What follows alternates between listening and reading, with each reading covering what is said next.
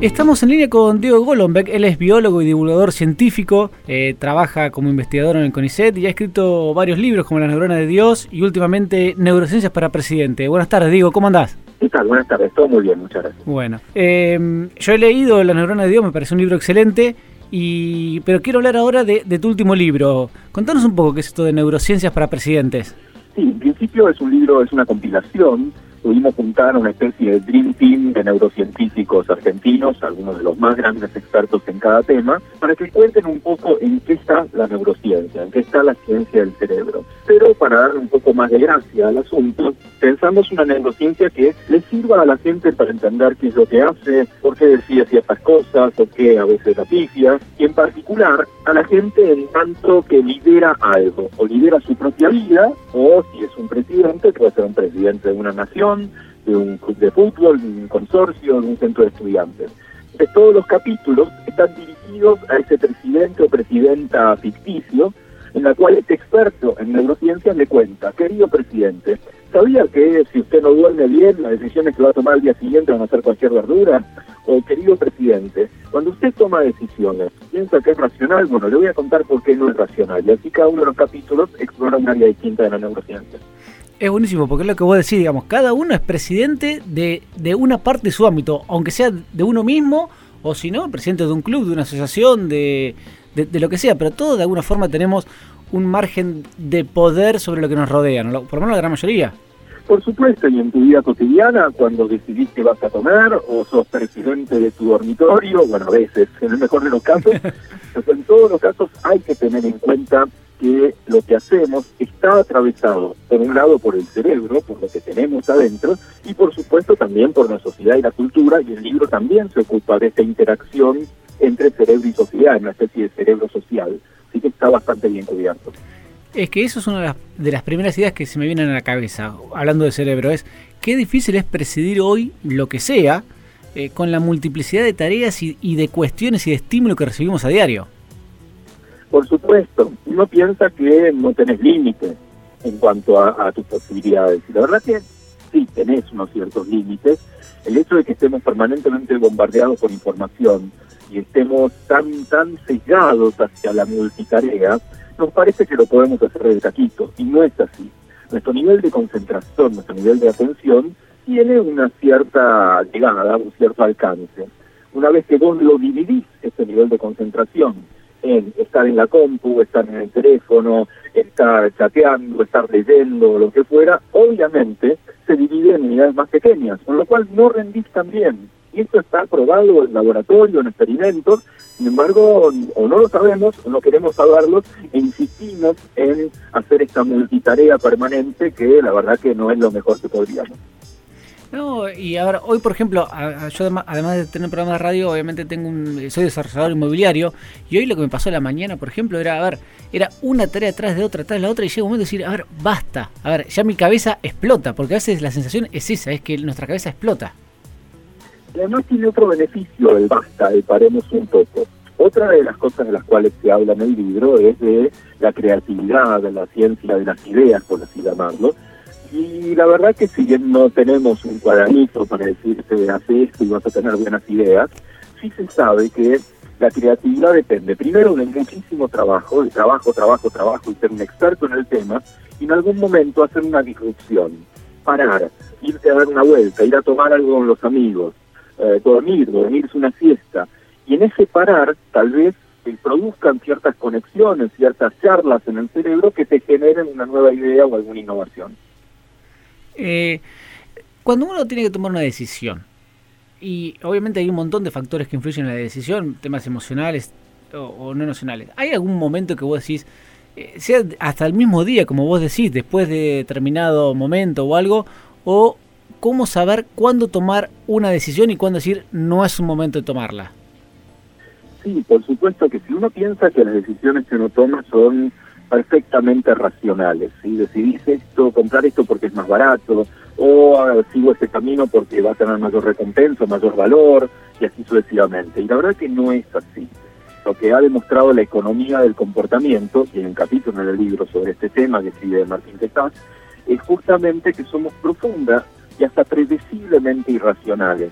que nuestras decisiones se ven contaminadas por cuántas opciones tenemos, por la hora del día, por si dormimos bien o si comimos bien, por nuestro estado emocional, etcétera. Entonces, primero uno puede tirar la toalla, decir, bueno, si voy a ser irracional no hago nada, pero no, por el contrario, sabiendo estos sesgos, estos filtros que tenemos, entonces hay que parar la pelota, pensarlo mucho más y tener una buena asesoría, hablar con otra gente que sea experta en algún tema y escuchar varias campanas antes de tomar una decisión apresurada. Esto que es sentido común y que se lo puede decir cualquier abuela, es lo que viene también avalado por estos experimentos relativamente recientes de la economía del comportamiento. Vos estás hablando un poco de multitareas. Eh, hace un tiempo escuché una entrevista tuya en un programa radio y hablabas que también una forma que tiene el cerebro de medir el tiempo es por las cosas que pasan durante ese periodo de tiempo. Eh, y a veces es, lo que nos pasa, sentimos que el tiempo se nos pasa volando. Efectivamente, el, tiempo se mide de a sucesos para el cerebro, el tiempo subjetivo me refiero, por supuesto. Obviamente, sí. Entonces, si no pasa nada, si estás sentado en la sala de espera del dentista, y te parece eterno, en cambio si le estás pasando bomba y pasa de todo, eh, te pareció que pasaron 10 minutos y en realidad pasaron como dos horas. Entonces, efectivamente, eso es una de las razones por las cuales el tiempo subjetivo, el tiempo que sentimos va cambiando, pero también hay otros motivos. Hace un rato decíamos de la multiplicidad de eh, estímulos que tenemos permanentemente. Otra forma que tiene el cerebro para medir el tiempo es eso, es el procesamiento de estímulos externos. Y tenés muchos más, el cerebro va a decir esto está pasando demasiado rápido. Y otra variable más tiene que ver con la edad a medida que envejecemos, todos sabemos que el tiempo se te escapa de las manos como arena, porque una variable interna es no el tiempo que viviste, sino lo que estimas que te queda, la esperanza de vida también influye sobre la sensación de tiempo interno. Por eso, a medida que uno va creciendo, le parece que el tiempo no rinde como antes. Claro, es verdad eso. Em, y volviendo al tema de los presidentes, ¿por qué cuesta tanto a ver, no estoy hablando solamente del presidente de un país, sino presidente de un club, de una asociación, les cuesta tanto dejar sus cargos. Es como que nos aferramos mucho a esa cuota de poder que cada uno tiene. Sí, por supuesto que sí, es inevitable. En algún aspecto podríamos hasta hablar de adicción al poder. En Exactamente. El sentido neurocientífico. El sentido neurocientífico se refiere a hay drogas, hay alcohol, etcétera, que se vuelven adictos a ciertos comportamientos y requiere una cierta tolerancia. ¿Qué quiere decir tolerancia? Es obtener el mismo efecto, necesitas más dosis. Una persona que se adicta a una droga tiene que aumentar la dosis para llegar al mismo efecto, por cómo es el mecanismo molecular de acción de esta droga. Bueno, que vos te enganches o con una droga o que elijas comer un montón de chocolate o lo que fuera, es porque de alguna manera te da cierto placer, te da cierta recompensa y enciende áreas del placer, circuitos del placer en el cerebro. Resulta que para un grupo de personas al menos, el poder, el saber que uno tiene ese poder sobre las personas, sobre los objetos, sobre las decisiones, también puede encender ese área del placer. También puede ser un mecanismo de recompensa. Entonces, en algunos casos hay gente que por ahí busca el poder por sí mismo, no por el bien común o por el servicio, que es lo que uno esperaría que un presidente quiera tener. Yo quiero ayudar a la gente. En algunos casos puede ser que quiera ayudar, pero además le cause mucho placer esto de estar ahí arriba. Sí, porque es así, digamos, eh, muchos dicen, no, eh, me presento por dos años y, después los dos años o cuatro, lo que sea, sigue, sigue, sigue, y, y siente como hasta una especie de vacío cuando se va del poder. Sí, muchos lo han contado, sí, muchos expresidentes de grandes potencias dicen, bueno, después qué hago, además de dar charlas de 100 mil dólares de conferencia, ¿no? además de, de esas menudencias, después qué hago, después de haber llegado a la cima. Bueno, hay que aprender a mantenerse, no es bajar, sino estar en otra situación. Y a ver, te llevo también al tema de, presidentes y, y, siempre mirándolo desde el ámbito de la neurociencia, a ver cómo se puede manejar lo siguiente. A ver, cuando uno toma una decisión en un ámbito de poder, sea cual sea, una empresa, mm, cualquier lugar, ¿sí? Eh, hay decisiones que a algunos les va a gustar y a otros no les va a gustar. Claro. Eh, ¿Cómo a ver, ¿cómo actúa, digamos, voy a repetir, de la neurociencia del cerebro para tratar de mitigar el daño? Porque a algunos les hace mal eh, la crítica, y a ver, ni hablar en nuestro país con el tema de la grieta, la mitad del país te apoya y la otra mitad te está puteando, literalmente. Sí, uno de los capítulos del libro es el del cerebro social que escribe Mariano Sigman, uno de nuestros más grandes neurocientíficos, y habla también del cerebro y las decisiones morales, incluso de la corrupción, y de ejemplos parecidos a lo que vos estás contando, ejemplos que se han trabajado mucho en laboratorio.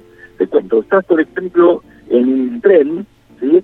y de pronto el tren está desbocado, ¿sí? no, no lo puede frenar nadie, y vos ves estás en la cabina del tren y ves que hay adelante cinco pibes en la vía que no se pueden mover y lo vas a pasar por arriba, está todo mal. Pero de pronto te das cuenta de que si accionas una palanca, podés cambiar de vía. No podés frenar el tren, pero puedes hacer que vaya por otra vía. Resulta que en esa segunda vía hay una única persona que es adulta, ni siquiera es un niño. Entonces, ¿qué haces? Tomás la decisión moral de decidir, bueno, yo no voy a pasar por arriba cinco pibes, pero si voy a esa vía, voy a pisar a uno.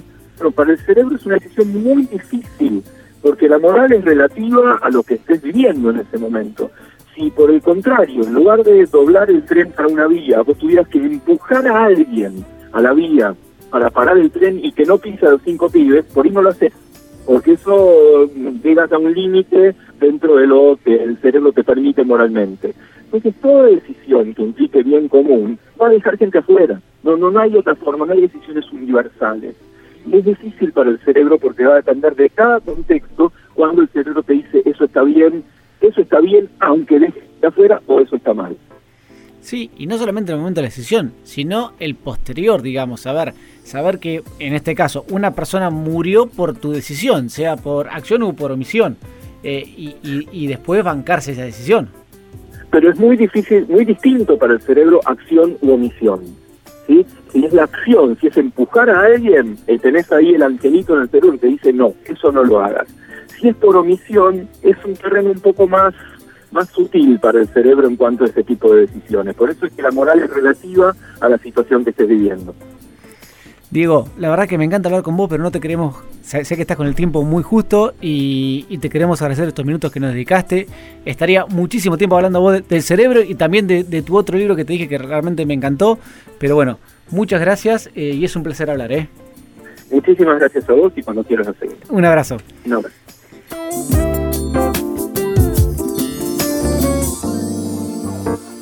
Acabamos de escuchar a, Diego Golombek hablando de, cerebro y de neurociencias para presidente, su último libro. Nos vamos una pequeña tanda y en un rato más retratos de actualidad.